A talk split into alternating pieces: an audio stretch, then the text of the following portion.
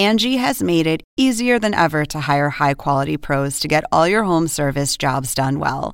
Just bring them your project online or with the Angie app, answer a few questions, and Angie will connect you with local pros who match your specific needs. Or book a service instantly at an upfront price. So join the millions of homeowners who use Angie to care for their homes and get your next home service job done well.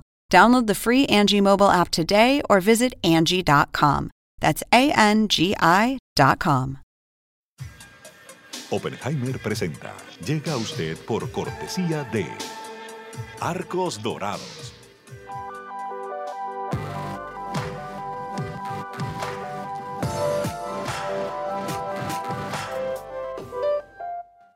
En Buenos Aires, Argentina, hay una universidad que cumple con la formación de los profesionales del futuro.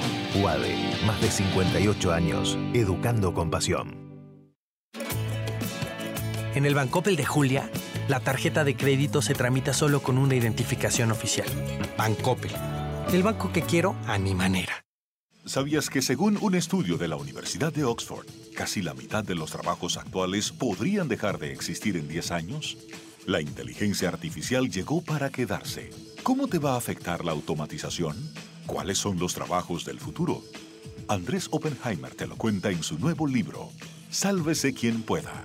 Y no te quedes atrás. Encuéntralo en librerías.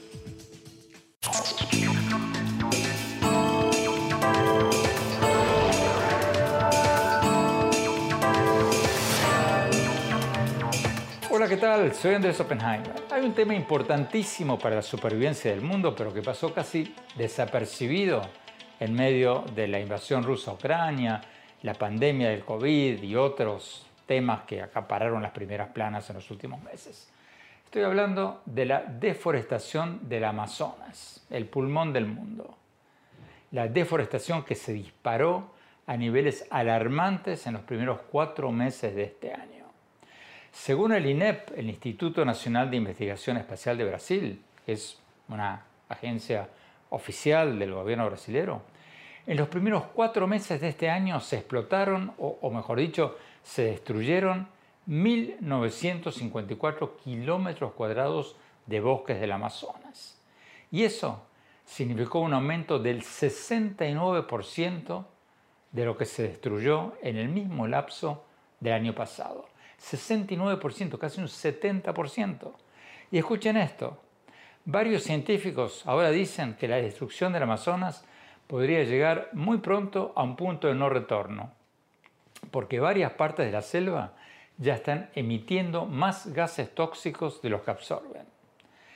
En el centro de toda esta controversia está el presidente de Brasil, Jair Bolsonaro, a quien grupos ambientalistas como Greenpeace y el Sierra Club acusan de haber permitido el aumento dramático de la deforestación del Amazonas. Y lo acusan también de no estar haciendo lo suficiente para proteger ambientalistas y defensores de los derechos humanos que están siendo atacados en el Amazonas. ¿Qué dice el gobierno de Brasil a todo esto? Bueno, Bolsonaro dijo en la cumbre de medio ambiente convocada por el presidente Biden el año pasado que se comprometía a terminar con la deforestación ilegal para el 2030. Después, en una conferencia de Naciones Unidas en Glasgow, dijo que iba a terminar con la deforestación ilegal en el 2028.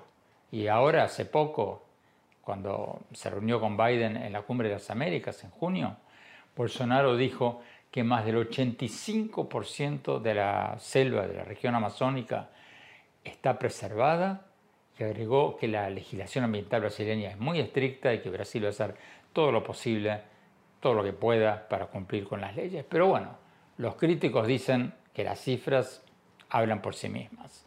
Y el hecho es que la deforestación del Amazonas sigue aumentando a pasos acelerados. Hoy vamos a tener con nosotros nada menos que al máximo encargado de cambio climático del gobierno de Estados Unidos, el ex secretario de Estado y ex candidato presidencial John Kerry. Kerry está negociando con Brasil para detener la destrucción del Amazonas. Y también vamos a tener con nosotros a Javier Sierra, del Sierra Club, una organización ambientalista que lucha contra la destrucción de los bosques. Y más tarde en el programa vamos a cambiar de tema y vamos a hablar con Cristian Alarcón, el flamante ganador del premio de literatura Alfaguara. Acaba de ganar el premio por su novela llamada El tercer paraíso, una obra que la editorial describe como un viaje literario, botánico y feminista sobre un escritor que cultiva su jardín en las afueras de Buenos Aires. Y finalmente, en nuestro segmento habitual, El Innovador de la Semana, vamos a tener hoy a Daniela Izquierda, cofundadora de Foodology, una plataforma que se define como una cocina en la nube, cierro comillas. ¿Qué hace Foodology? Bueno, vende comida a domicilio y se describe como el grupo de restaurantes virtuales más grande de América Latina. La empresa reporta haber recaudado ya más de 15 millones de dólares y está operando en 20 ciudades de México, Colombia, Perú y Brasil. Le vamos a preguntar a su cofundadora en qué se diferencia esta empresa de comida a domicilio de los deliveries que reparten los restaurantes tradicionales. Bueno, empecemos con el primer tema de hoy, la destrucción del Amazonas. Veamos lo que nos dijo John Kerry, el zar del combate al cambio climático del gobierno de Estados Unidos.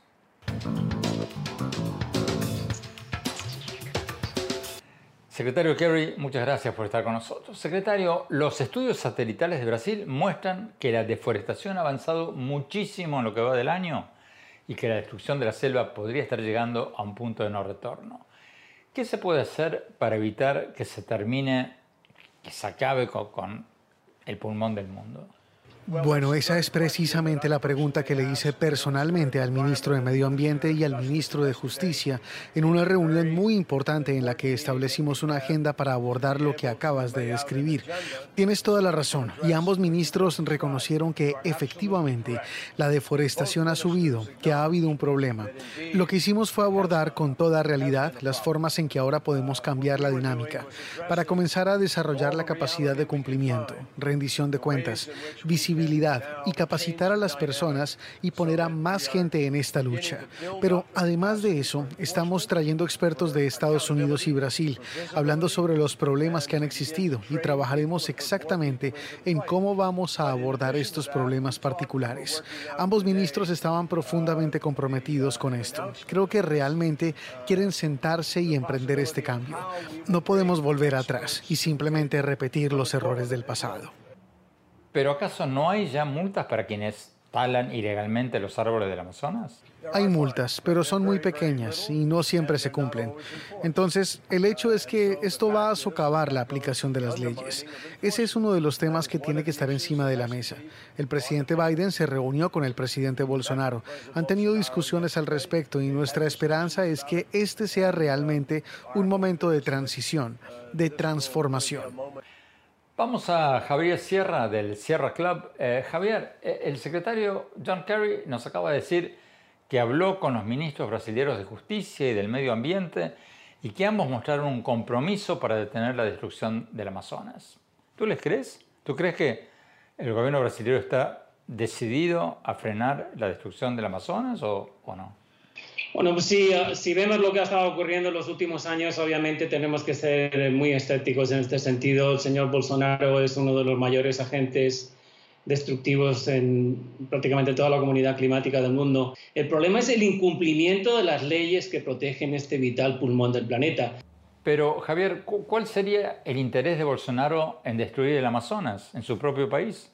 Él es el gran eh, valladar de los, eh, de los agricultores y de los ganaderos que se aprovechan de, de la destrucción del bosque. Desde que prácticamente empezó su eh, campaña electoral, eh, Bolsonaro dejó clarísimo que la preservación del Amazonas no es ni muchísimo menos su prioridad. La prioridad de él es explotarlo lo más eh, intensamente posible para ganar la mayor cantidad de, de, ganancias, para de, beneficios.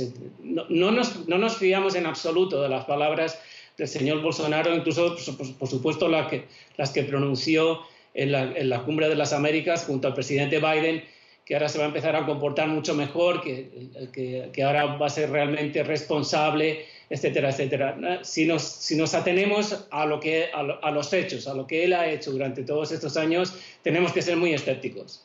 Bueno, señalemos que Bolsonaro, como contábamos antes, dijo en la Cumbre de las Américas que más del 85% del Amazonas está preservado y que Brasil va a hacer todo lo posible para cumplir con las leyes.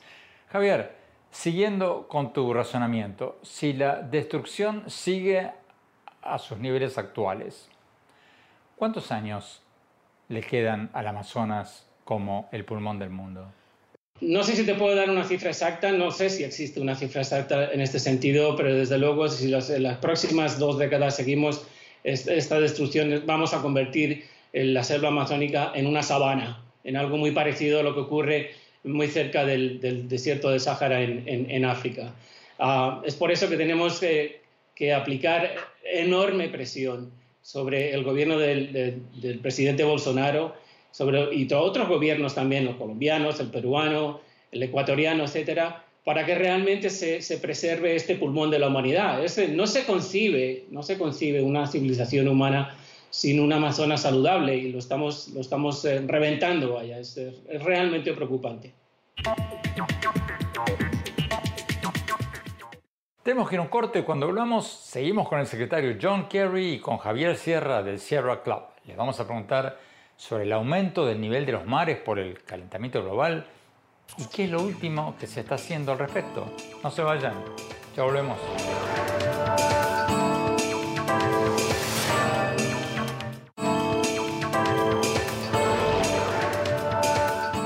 Gracias por seguir con nosotros. Estamos hablando sobre este tema crucial para el futuro del mundo, pero que pasó casi desapercibido en medio de la invasión rusa a Ucrania, la pandemia, la inflación y varias otras noticias. Estamos hablando del dramático aumento de la deforestación del Amazonas, el pulmón del mundo. Según el Instituto Nacional de Investigación Espacial de Brasil, que es el instituto del gobierno que hace monitoreos satelitales del Amazonas, en los primeros cuatro meses de este año se destruyeron 1.954 kilómetros cuadrados de bosques del Amazonas. Y eso significó un aumento del 69% de lo que se había destruido en el mismo lapso, en esos mismos cuatro meses, el año pasado. Y varios científicos dicen que la deforestación del Amazonas está llegando a un punto de no retorno. Sigamos hablando con el zar del combate al cambio climático del gobierno de Estados Unidos, el secretario John Kerry, y con Javier Sierra, el vocero de la organización ambientalista Sierra Club. Veamos.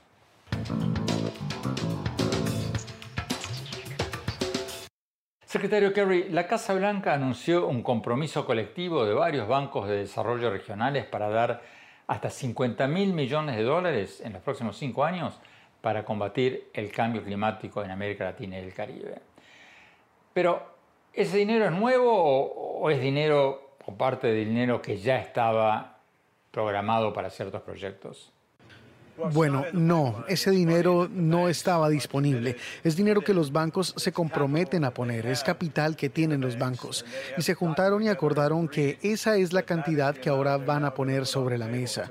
Es un anuncio muy, muy importante. Creo que uno de los más importantes de la Cumbre de las Américas y tendrá un impacto profundo. También tenemos un acuerdo de otros cinco países, con Argentina, Brasil, Guyana, Jamaica y Barbados todos han acordado unirse al RELAC, que es el Acuerdo de Energía Renovable para América Latina y el Caribe. Están estableciendo una meta del 70% de energía renovable para 2030. Ese también es un compromiso muy importante y creo que la región puede convertirse en uno de los líderes a nivel mundial en lograr un porcentaje significativo de energía renovable. ¿Puede darnos algunos ejemplos de cómo se invertiría ese dinero? Sí, ese es un proceso normal de varios años con bancos de desarrollo multilateral, donde se propondrán proyectos y los bancos se han comprometido a que haya una cantidad fija, importante de dinero para la región, que luego se les asignará a esos proyectos. Estamos hablando de energía solar y eólica principalmente, pero creo que es posible, si hay alguna propuesta creativa, algún tipo de planta de almacenamiento o de captura directa de carbono. Quiero decir, hay diferentes formas de abordar esto, pero las oportunidades más importantes en este momento para la región se encuentran tanto en la energía solar como en la eólica. Y se puede crear una cantidad notable de energía con algo de gas utilizado como recurso provisional de seguridad energética. Vamos a Javier Sierra, vocero del Sierra Club. Javier, estos 50 mil millones de dólares que supuestamente se van a dar para ayudar a combatir el calentamiento global en América Latina y el Caribe. ¿Tú crees que va a ser usado bien? ¿Va a ser, va a ser una diferencia o, no?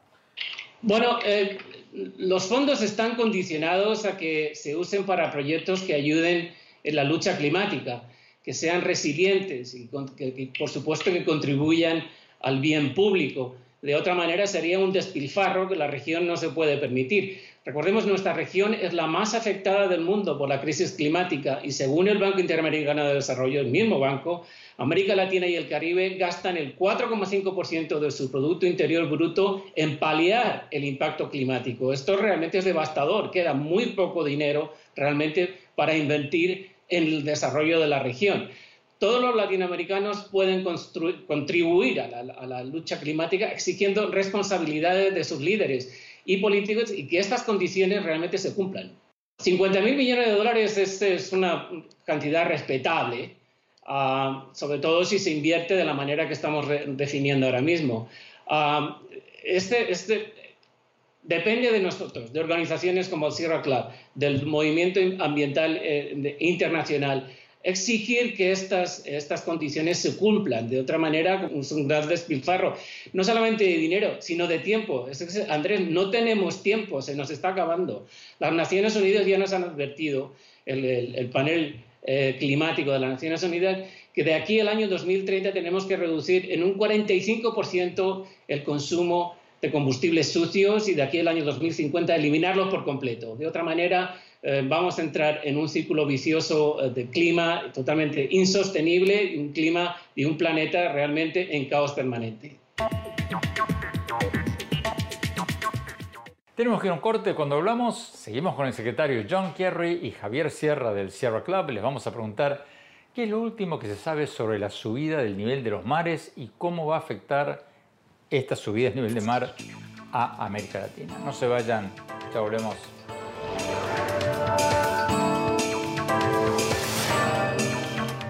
Hola, soy Andrés Oppenheimer. Los invito a visitar mi blog en el sitio de internet andresoppenheimer.com. Ahí pueden encontrar mis artículos del Miami Herald y mis programas más recientes.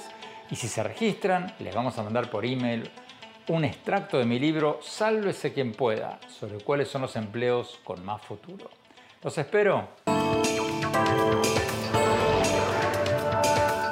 Gracias por seguir con nosotros. Estamos hablando con el zar del combate al cambio climático del gobierno de Estados Unidos, el ex secretario de Estado y ex candidato presidencial John Kerry, un peso pesado de la política de Washington.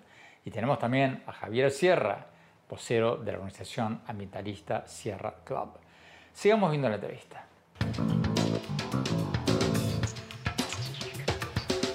Secretario Kerry, déjame preguntarle sobre el aumento del nivel del mar. Cuando pensamos en eso, cuando pensamos en el aumento del nivel del mar, muchos pensamos en, Miami u otras partes de la costa este de Estados Unidos. Pero, ¿qué pasa con América Latina?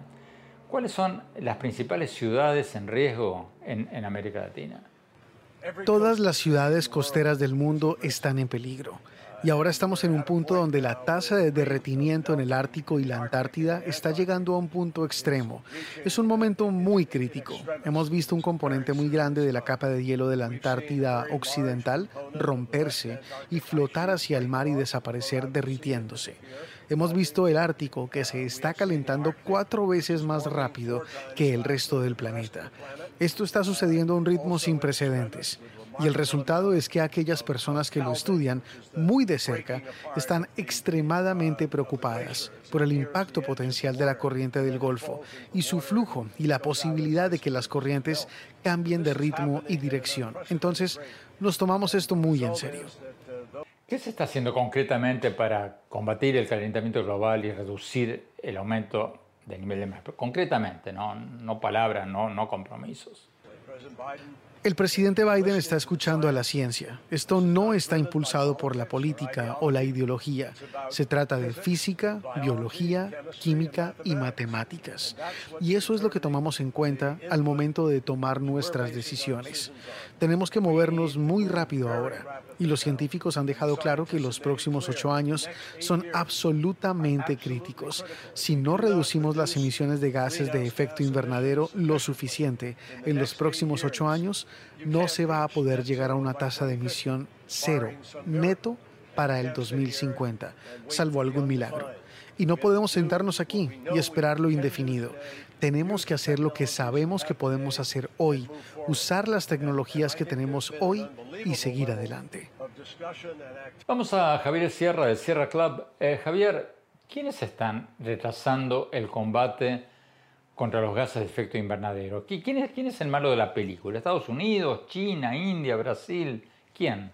Son varios los principales culpables de este imperdonable retraso. La industria de combustibles fósiles es el principal negacionista y el principal obstáculo en este drama. Recordemos que prácticamente todas las compañías petroleras, todas las compañías carboneras, todas las compañías de gas saben perfectamente cuáles los, saben perfectamente cuáles son los efectos catastróficos de sus productos en la atmósfera de, eh, la Tierra y lo han sabido durante décadas, cuando los científicos de estas compañías predijeron con pasmosa exactitud lo que estamos sufriendo hoy. En Estados Unidos, además, el Partido Republicano prácticamente en pleno se opone a cualquier esfuerzo que combata la crisis climática. Hay varias iniciativas legislativas en el Congreso de Washington de vital importancia para avanzar esta lucha, no solo en Estados Unidos, sino en todo el mundo. Y es la bancada republicana en pleno, en el Senado, la que impide que esta, la aprobación de estos vitales proyectos de ley. Muchísimas gracias, Javier Sierra del Sierra Club. Tenemos un corte. Cuando volvamos, vamos a cambiar de tema y hablar con Cristian Alarcón, el flamante ganador del Premio de Literatura Alfaguara. No se vayan, ya volvemos.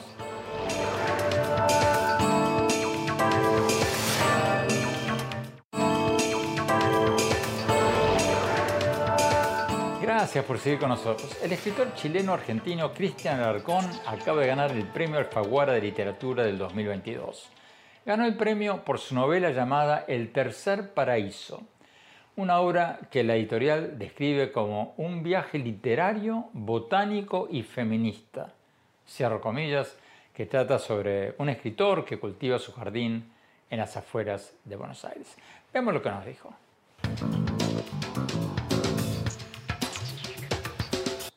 Cristian, muchas gracias por estar con nosotros y felicitaciones por este premio tan prestigioso. Cuéntanos un poco de esta novela, El Tercer Paraíso, que según la editorial fue escogida como ganadora entre 899 manuscritos.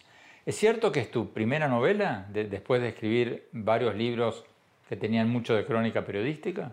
Sí, podríamos decir que es mi primera novela de ficción.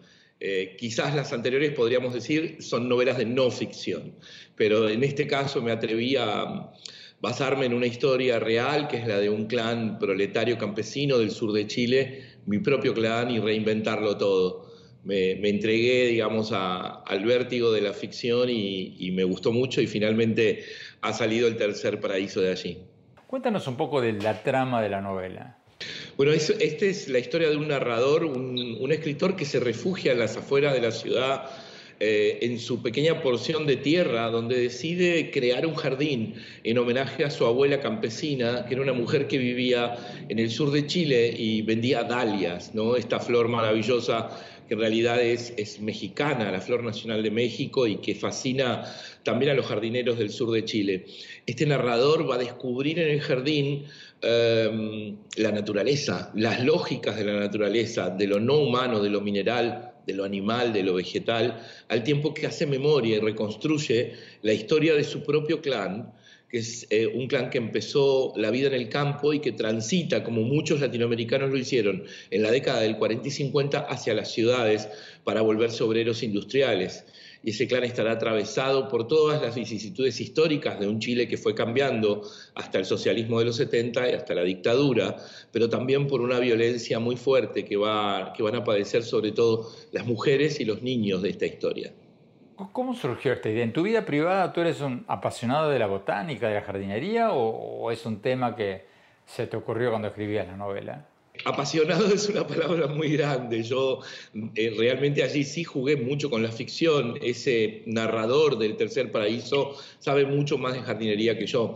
en algunos países les dicen a las personas que tienen buena mano con las plantas, de pulgar verde. Bueno, mi pulgar no estaría siendo exactamente verde, pero el del narrador de esta novela sí, porque va logrando su cometido a pesar de que tiene muchas dificultades. Conseguir bulbos de dalia en pleno invierno en Buenos Aires resulta difícil y mucho más en pandemia, las plagas lo acosan, eh, la lluvia no es suficiente, a veces se olvida de regar.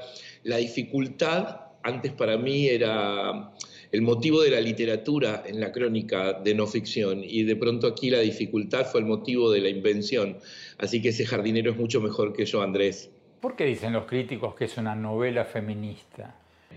Yo creo que porque es una novela de mujeres, de mujeres campesinas primero, proletarias después, eh, asoladas por la violencia patriarcal, machista de sus hombres, pero que también la reproducen después hacia sus hijos. Es esta violencia latinoamericana endémica que se ha ido combatiendo con el paso de los años, pero que sigue persistiendo en muchos lugares de nuestra enorme y maravillosa región, Andrés, en donde la mujer sigue recibiendo el golpe del hombre alcohólico que llega a la casa para demostrar que es el que manda, que es el que tiene todos los derechos, mientras la mujer solo puede dedicarse a la casa y a la crianza de los hijos, pero que después estas mujeres en la desesperación de sus 10 hijos, sus 11, sus 12 hijos, como ocurría en los 60 y en los 70, para sacar los derechos, apelan al garrote y reproducen esa cadena de violencias.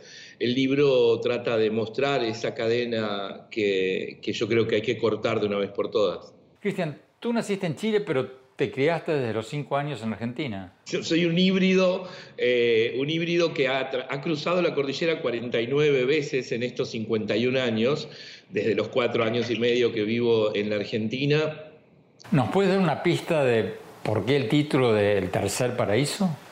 surge del concepto de un, un, filósofo jardinero francés, Gilles Clement se llama, que plantea la existencia del tercer paisaje. El tercer paisaje es aquel paisaje donde la mano del hombre no, ha entrado, es eh, las vías del ferrocarril, el baldío, el terreno abandonado, donde la naturaleza hace lo que quiere y es allí donde se, se concentra el mayor nivel de biodiversidad que podamos encontrar hoy en un jardín. No es en el jardín francés perfecto ni en el jardín inglés romántico de Gertrude Jekyll la gran jardinera inglesa. Es allí donde no hemos llegado eh, los humanos a intervenir y por eso la idea de un tercer paraíso, es decir, de un paraíso que seamos capaces de construir nosotros mismos, de imaginar un futuro em, fuera de la lógica distópica, de esta lógica que dice todos los días cuando nos levantamos y miramos el clima, que este continente y este mundo se pueden extinguir.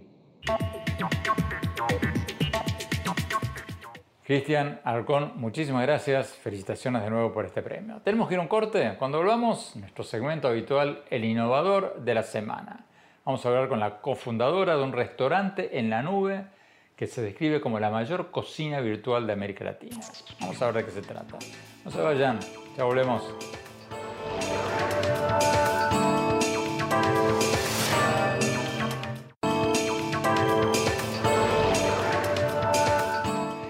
Gracias por seguir con nosotros. Vamos a nuestro segmento habitual, el innovador de la semana. Hoy vamos a destacar a Daniela Izquierdo, cofundadora de Foodology, una plataforma que se define como una cocina en la nube. ¿Qué hace Foodology? Bueno, vende comida a domicilio y se describe como el grupo de restaurantes virtuales más grande de América Latina. La empresa reporta haber recaudado ya más de 15 millones de dólares y está operando en 20 ciudades de México, Colombia, Perú y Brasil. Vamos a preguntarle a su cofundadora, ¿en qué se diferencia esto de la comida a domicilio que pedimos de los restaurantes tradicionales? Veamos la entrevista. El innovador de la semana es presentado por falabella.com. Un nuevo punto de partida. Daniela Izquierdo, gracias por estar con nosotros. Daniela, ustedes se describen como una cocina en la nube. Explícanos, por favor, qué significa eso de cocina en la nube. Bueno, pues primero un poco para contarte de Foodology, la realidad es que nosotros nos describimos como una plataforma operativa para escalar marcas de restaurantes virtuales. ¿Y eso qué quiere decir? Eso quiere decir que nosotros en nuestro negocio nos concentramos en dos cosas. La primera cosa es en crear marcas fabulosas, marcas pues, para el consumidor, pero son marcas que solo existen en la virtualidad, es decir, que solo puedes acceder a ellas vía las aplicaciones de delivery, vía nuestras páginas web. No tenemos un servicio al público, no tenemos un restaurante al que tú vayas. ¿Y dónde operamos estas marcas? Las operamos en cocinas ocultas o cocinas cloud kitchens que llaman, o cocinas en la nube, como tú lo bien lo traduciste, que son básicamente cocinas en donde se hace la preparación de todos estos platos que vendemos virtualmente. O sea, ustedes son más o menos un servicio de comida a domicilio, pero sin el restaurante físico. O sea, se ahorran el alquiler de local, los camareros. Sí, se podría decir así. Digamos que somos más como bien como un restaurante que no tiene servicio al público. Y que tenemos muchos de esos restaurantes porque tenemos muchas marcas. ¿Pero en qué se diferencian de un servicio de delivery? ¿Cuál es la diferencia? Es muy diferente porque la forma en la que lo construimos es básicamente para asegurar que podemos manejar muchas marcas. Es decir, es como si yo tuviera ya en este momento 20 restaurantes distintos y lo operamos de una forma en que es muy flexible, es decir, en que podemos constantemente estar incorporando nuevas ideas y nuevas marcas. O sea, es como si tuvieran decenas de restaurantes, pero preparan toda la comida en la misma cocina. Exactamente, así es. Entonces nos permite ser muy eficientes con nuestro capital, nos permite tener un nivel de utilización en nuestras cocinas altísimo y nos permite quitarle ese riesgo al negocio tradicional de la industria tradicional de restaurantes en que tú tienes una idea, normalmente es una idea muy pasional de alguien que estudió cocina, etcétera, la montan y después por un, millón de razones distintas eh, no funciona. Y nosotros digamos que le quitamos ese riesgo porque nosotros estamos constantemente iterando con nuevas marcas y constantemente entendiendo qué es lo que la población quiere consumir. ¿Y cómo funciona eso? O sea, yo entro en la página de internet de ustedes, busco un plato mexicano, un plato japonés o francés o lo que sea, ustedes lo preparan desde la misma cocina y me lo mandan a casa. Exactamente. Entonces tú básicamente Em, tú como consumidor no sabrías que viene de una misma cocina, ni que ni, ni siquiera sabrías que es Foodology realmente. Digamos que tú te encanta una de nuestras marcas, puede ser nuestra marca de desayunos que se llama Brunch and Munch. Entonces tú vas a la página de Brunch and Munch, haces tu pedido y ese pedido pues se está preparando en la misma cocina en la que estamos preparando un pedido de una marca de pizza, de una marca de ensalada, eh, de una marca mexicana. Daniela, cuéntanos un poco por favor, ¿de dónde salió esta idea? ¿Cómo se les ocurrió la idea de Foodology? Em, te cuento, yo, yo soy colombiana y siempre me ha encantado la cocina, me ha encantado cocinar, entender de la industria, ir a experiencias gastronómicas. Em, y eso me dio la oportunidad de estudiar cocina en Italia después de que terminé el bachillerato. Em, sin embargo, siempre lo veía como un hobby porque me parecía que era una industria que tenía pues muchísimas complejidades, como te digo, pues inversiones muy altas, mucho riesgo. Eh, entonces yo tomé un camino muy tradicional de estudiar ingeniería, trabajar en banca de inversión, en consultoría, eh, pero siempre pensando en, bueno, ¿cuándo será el día que puedo tener un negocio eh, que realmente me apasione? Y fue durante mi maestría en Harvard que empecé a pensar en el negocio, tomé una clase espectacular sobre las oportunidades y los obstáculos que tiene la industria tradicional. Y ahí fue cuando empecé a, considerar cómo crear un modelo de negocio distinto, en donde podía eliminar esas cosas que me parecían, pues digamos, tan riesgosas o que me hacían tan adversas a, emprender dentro de la industria tradicional de restaurantes y crear algo nuevo, apalancado de la tecnología, apalancado de estos nuevos hábitos de consumo, que de por sí esta idea surgió antes de la pandemia. Eh, la pandemia fue algo que sucedió cuando ya estábamos operando. Em, ¿Cómo podíamos crear algo que realmente fuera distinto y que trajera algo innovador a una industria que no ha cambiado en casi 100 años? Y ahí en, en mi maestría también estaba quien es hoy mi cofundador, Juan Guillermo Azuero, que también tenía un interés y una pasión grande por, el mundo de los, de los restaurantes. Y ahí fue cuando empezamos a discutir, oye, ¿cómo creamos un modelo que sea bajo en inversión de capital, que elimine el riesgo, en el que podamos apalancar la tecnología, en el que podamos, digamos que, utilizar al máximo nuestras... Em, nuestras, nuestra infraestructura. Y por último, en el que realmente podamos traerle al consumidor una experiencia diferencial y podamos construir más marcas en Latinoamérica que sean pues, de toda la región. ¿Por qué tenemos que pensar que la última gran marca que va a existir es McDonald's? ¿Quién va a ser el McDonald's dentro de 10, 20 años? Eh, y de ahí un poco surgió toda la idea y la inspiración de crear Foodology. Daniela Izquierdo, muchísimas gracias, muchísima suerte. El innovador de la semana es presentado por falabella.com, un nuevo punto de partida. Tenemos que ir a un corte cuando hablamos, mi opinión sobre los temas que tocamos hoy. No se vayan, ya volvemos.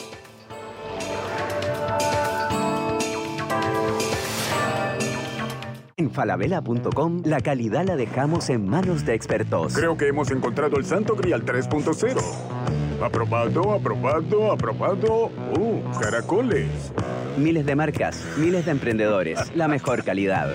Todo lo que necesitas está en el nuevo falabella.com. Descarga la app. Hola, soy Andrés Oppenheimer. Los invito a visitar mi blog en el sitio de internet andresoppenheimer.com Ahí van a poder encontrar mis artículos y mis programas más recientes. Y si se registran ahí, les vamos a mandar por email un extracto de mi libro Sálvese quien pueda, sobre cuáles son los trabajos con más futuro. Los espero. Gracias por seguir con nosotros. Mi opinión sobre el tema con el que empezamos el programa, el alarmante aumento de la deforestación del Amazonas en los últimos meses. Es un tema del que se está hablando demasiado poco en los medios, probablemente porque está pasando en medio de la invasión de Rusia a Ucrania, la pandemia, la inflación mundial y otras noticias importantes. Pero creo que es un tema crítico, porque lo que está pasando en el Amazonas en este preciso momento es alarmante. Fíjense que la deforestación del Amazonas, el pulmón del mundo, se disparó a niveles récord en los primeros cuatro meses de este año son datos del Instituto Nacional de Investigación Espacial de Brasil, que es el instituto del gobierno de Brasil que hace monitoreos satelitales del Amazonas. Y varios científicos citados por la prestigiosa revista Nature dicen que el Amazonas podría estar llegando a un punto de no retorno, porque algunas partes de la selva ya emiten más dióxido de carbono de lo que absorben. ¿Qué dice el gobierno de Brasil a todo esto? Bueno, el presidente de Brasil, Jair Bolsonaro, se comprometió en la conferencia del medio ambiente de las Naciones Unidas en Glasgow el año pasado a terminar con la deforestación ilegal en el 2028. Pero sus críticos dicen que el gobierno de Brasil no está haciendo mucho, al contrario. Como lo escuchamos hoy, el Sierra Club y otras organizaciones ambientalistas dicen que Bolsonaro está privilegiando el crecimiento económico sobre la preservación del Amazonas. Y muchos temen que la destrucción de la selva se está acelerando y se va a acelerar más antes de las elecciones de octubre en Brasil, porque el gobierno o los gobernadores locales no quieren castigar a las compañías madereras o a los agricultores ilegales por miedo a que mucha gente en esa zona se quede sin trabajo. ¿Cómo se puede detener todo esto? Bueno, el primer paso tiene que ser hacer lo que estamos haciendo hoy aquí, hablar del tema. Porque si no hay presión desde abajo, si la gente no se moviliza para exigir que se cumplen los acuerdos mundiales para detener la deforestación ilegal, lo más probable es que los políticos no hagan mucho. No tenemos que dejar que eso siga pasando. Tenemos que volver a poner la destrucción de los bosques, y el cambio climático en el centro de la agenda política mundial, porque de otra manera vamos a estar literalmente fritos. Bueno, se nos acabó el tiempo. Los invito a visitar mi blog en el sitio de internet andresopenheimer.com. Ahí van a poder encontrar mis artículos más recientes y mis programas de televisión más recientes. Y síganme en mi Twitter, arroba OpenheimerA, en mi página de Facebook, Andrés Oppenheimer en mi cuenta de Instagram, Andrés Oppenheimer Oficial.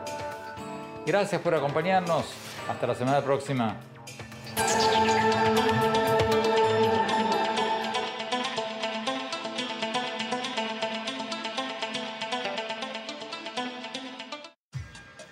Oppenheimer presenta. Llega a usted por cortesía de Arcos Dorados.